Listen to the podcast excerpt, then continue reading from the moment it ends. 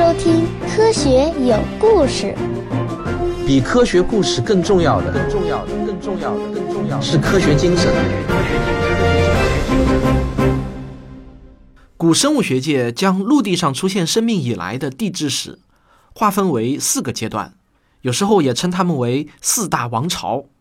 而每一次王朝的更替，就是一次物种大灭绝，其惨烈程度啊，远远超乎你的想象。我们从何而来？要去向何方？一个星球，一个实验，请听我为您讲述有关宇宙、自然、生命的简史。第一阶段的生物由行动迟缓、体型笨重的原始两栖动物和爬行动物组成。这一时期最著名的动物是异齿龙，它是一种背部长着帆一样结构的生物，但其实啊，它们并不属于恐龙。不过呢，人们常常搞错，有一些插图啊，就经常会把异齿龙当作是恐龙。异齿龙实际上属于下孔亚纲动物。从某种意义上来说呢，我们人类曾经也是。早期的爬行动物主要分为四大类：下孔亚纲、条孔亚纲、缺孔亚纲和双孔亚纲。这些孔是什么意思呢？对的，就是小洞洞的意思。这些名称啊，是根据它们颅骨侧边上小洞的数目和位置来取的。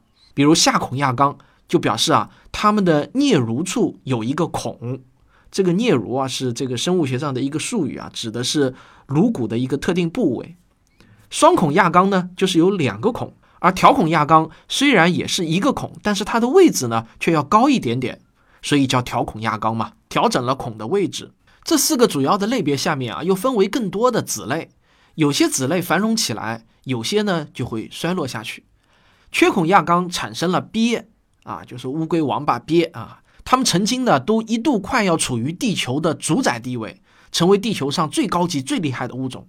虽然啊，这听上去有点搞笑，但却是真的。只是由于它们进化的太慢了，所以呢，生存了很久，但是最终呢，也没有成为统治者。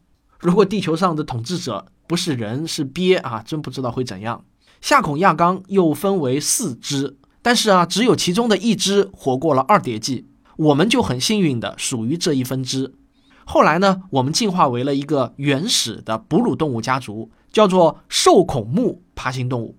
那这类动物就形成了第二大王朝，但是啊，兽孔目爬行动物却不太走运，因为它们的表亲双孔亚纲繁殖力也很强，其中有一些呢就进化成了恐龙。渐渐的，兽孔目爬行动物不再是恐龙的对手了，在面对面的竞争中呢，恐龙这种新型的凶猛动物就占据了绝对的上风。于是啊，兽孔目爬行动物大多数都从化石记录中消失了。只有很少的一些进化成了一种小小的毛茸茸的穴居小动物，作为幸存下来的小型哺乳动物，它们在长久的等待时机。它们之中最大的也不比现在的猫大，大多数呢甚至比老鼠还小。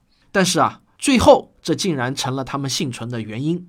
所以在演化的过程中啊，某一样生物特性从长期来看，对生存下去到底是好还是坏，这真的说不清楚。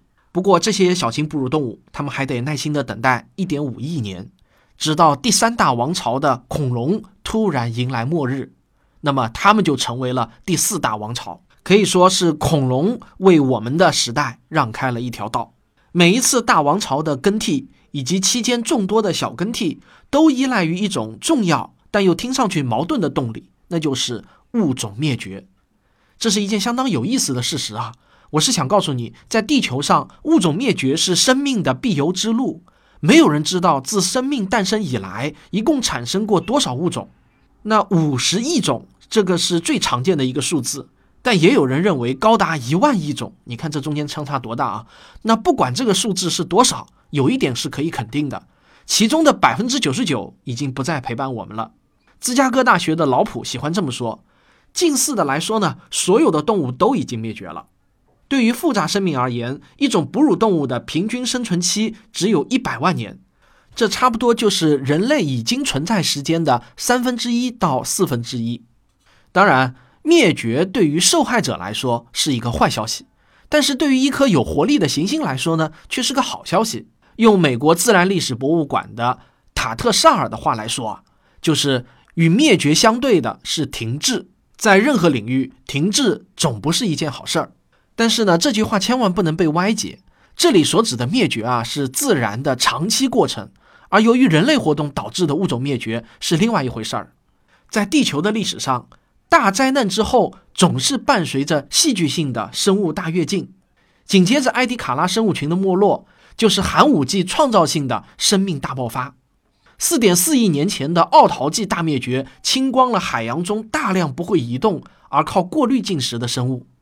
这就为游动快速的鱼类和大型水生爬行动物创造了有利条件，这些动物随之占据了统治地位。但是到了泥盆纪，灾难再次降临，水里的生物们又一次遭受重创。于是啊，他们派出了殖民者登上了干燥的陆地。在生命史上，这样的事情不时的发生。如果大多数类似的事件没有刚好在那时内地发生，那几乎可以肯定啊，现在就不会有你我的出现。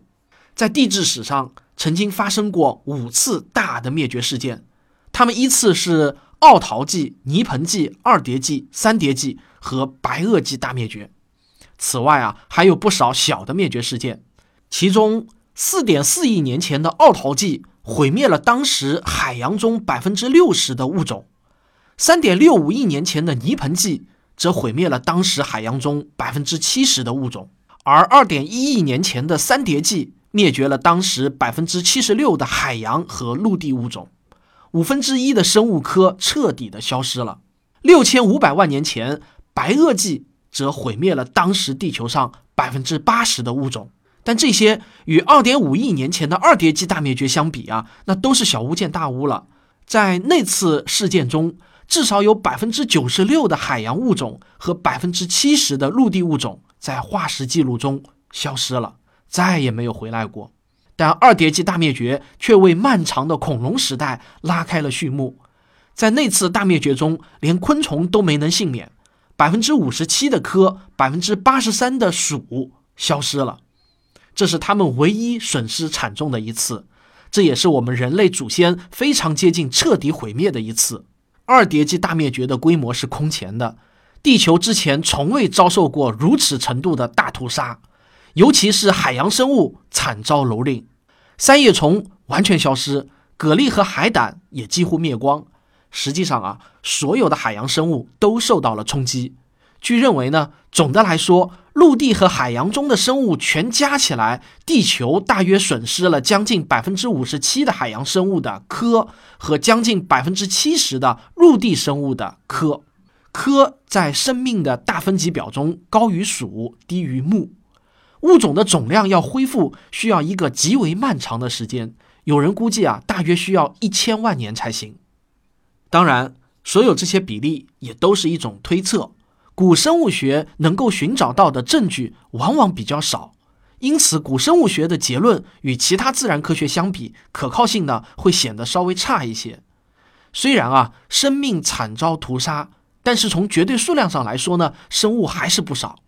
根据最新的数据啊，地球上现在共有八百七十万个动物种类，其中陆地上有六百五十万种，海洋里有二百二十万种。这八百七十万种动物几乎全部来自于二叠纪幸存下来的物种。你可以想象一下，二叠纪灭绝前，地球上呈现的是多么丰富多彩的生命形态啊！注意啊，我刚才说的这些数字呢，都是指物种的数量，而不是指具体的个体数量。如果要算具体个体的死亡率，那可能还会更高。能够幸存并进入下一个阶段的物种，那就跟中了彩票差不多啊！他们的延续多亏了那么几个受到惊吓、奄奄一息的幸存者。好，科学有故事，广告时间到。如果您想得到本节目的文字版，请关注“科学有故事”的微信公号。每期节目的文字版都会以公号文章的形式发表，您可以转发分享。在公号中，您还会不定期的收到我的其他原创科普内容。也可以随时掌握我和节目的动态消息。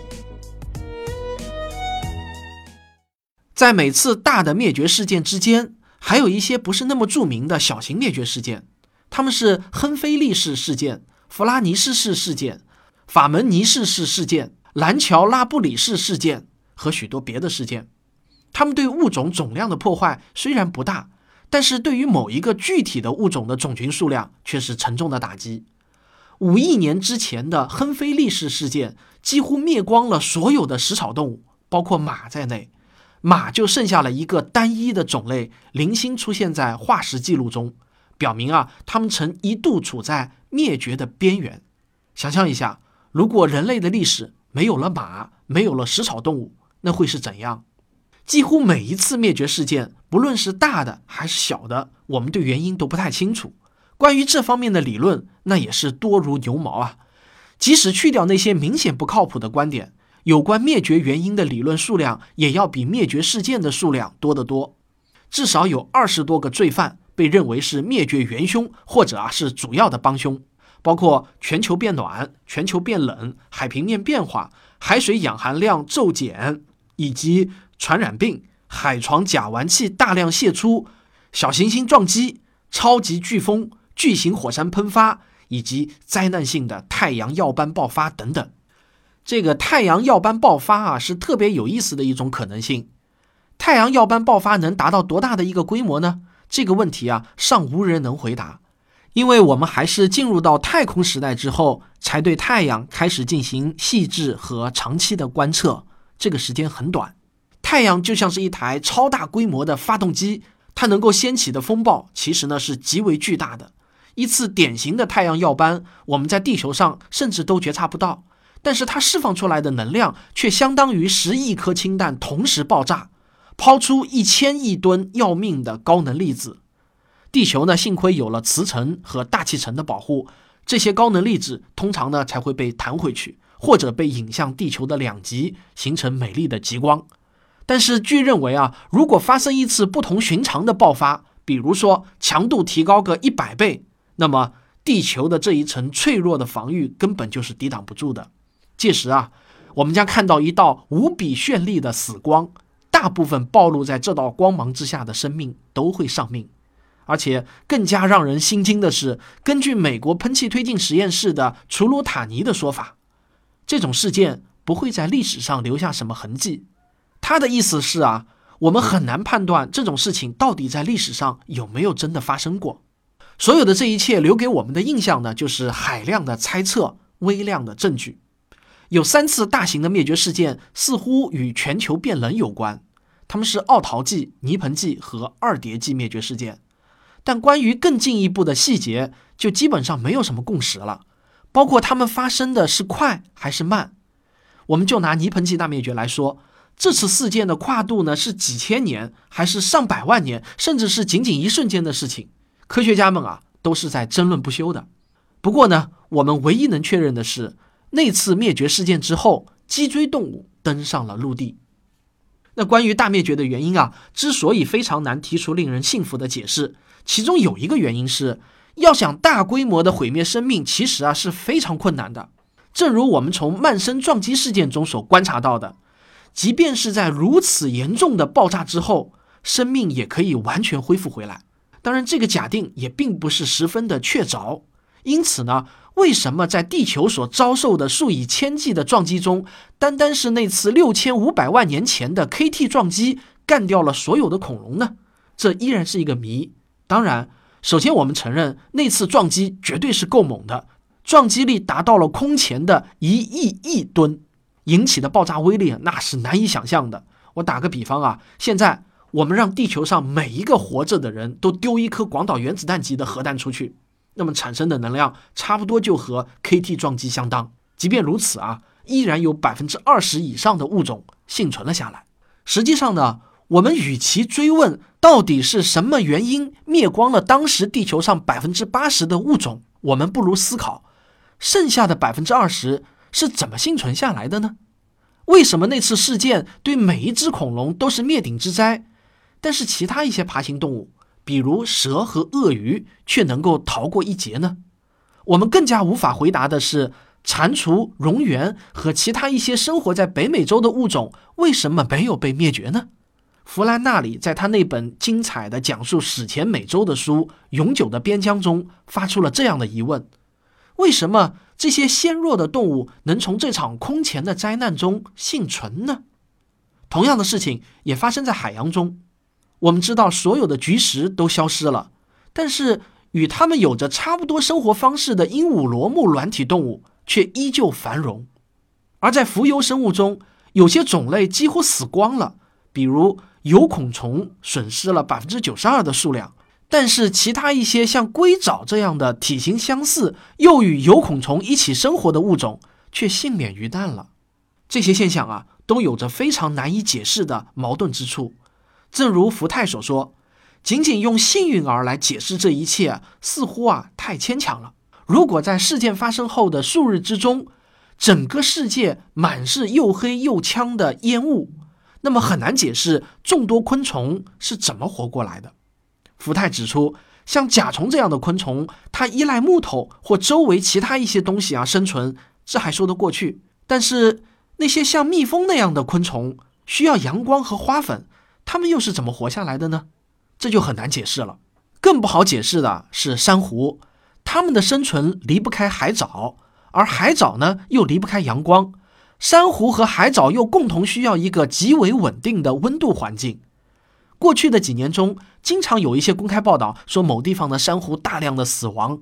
在我《环球科学有故事》中也详细谈过珊瑚白化的事件。它们的原因啊，往往是由于海水的温度升高了那么一两度而已。只要升高一度啊，珊瑚就会大面积的白化。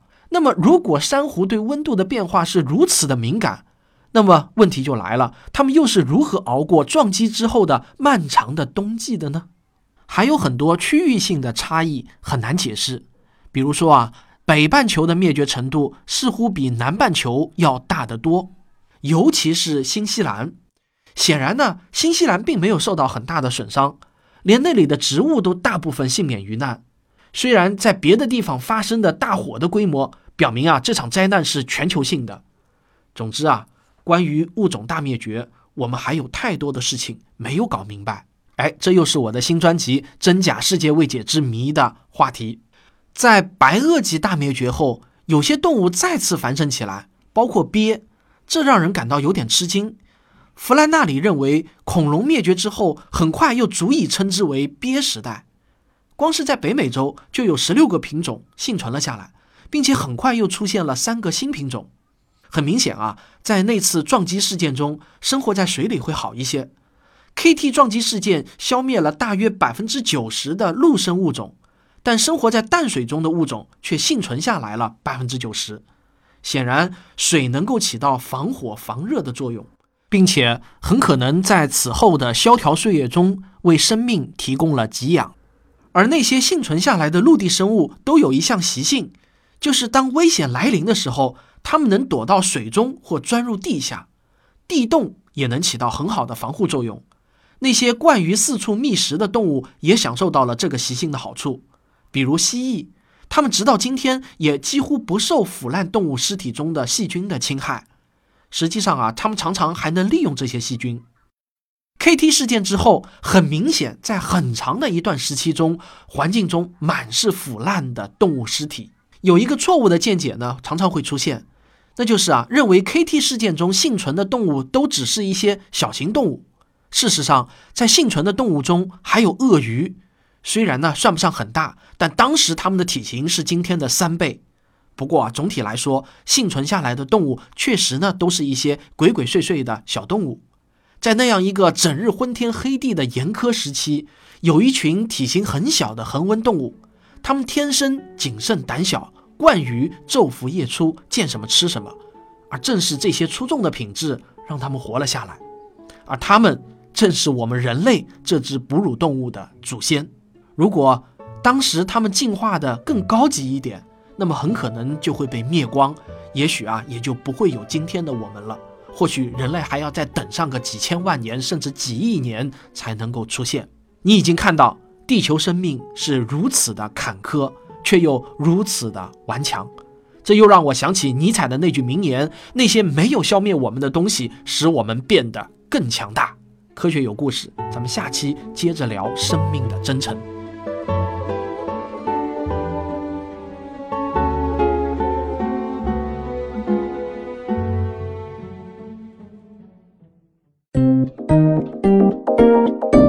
科学声音。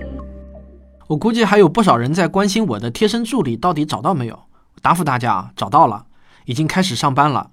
今天这期节目中的所有数据都是这位助理帮我查实的，我把他的部分工作成果贴在本期的图文中了。大家可以看到，就是《万物简史》的原文的数据啊，基本上都被我修订过了。毕竟啊，这是十多年前的书了嘛。以前啊，我光是每周查这些数据啊，就可以耗费我大量的时间。现在有了这位英语比我牛很多的助理啊，他查英文文献的速度真的是比我快多了。这样一来啊，我就可以把更多的时间投入到我更擅长的谋篇布局、遣词造句上了。那么我对这位助理目前呢是非常满意的，他也说啊感到很充实。但是呢，我原本希望啊一个助理能干两个人的活，既能帮我查文献，又能帮我处理一些商务以及编辑的工作。现在看来啊，我的这个想法有点非分了，这是不太可能的，因为光是每周的文献查证和翻译资料就足够他忙的了。所以呢，我今天啊在这里继续公开招聘全职的商务助理。这次的要求呢就放宽很多了，对英文能力没有额外的要求，有个高中英文水平那就够了。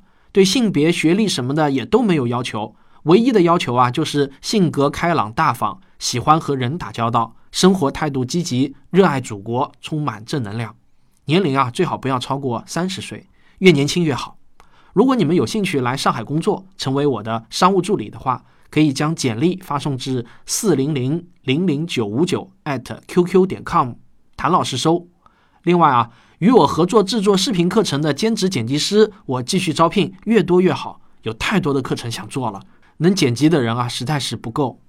好了，这就是本期的节目。如果你喜欢我的节目，别忘了点赞、评论和分享。感谢大家的收听，我们下期再见。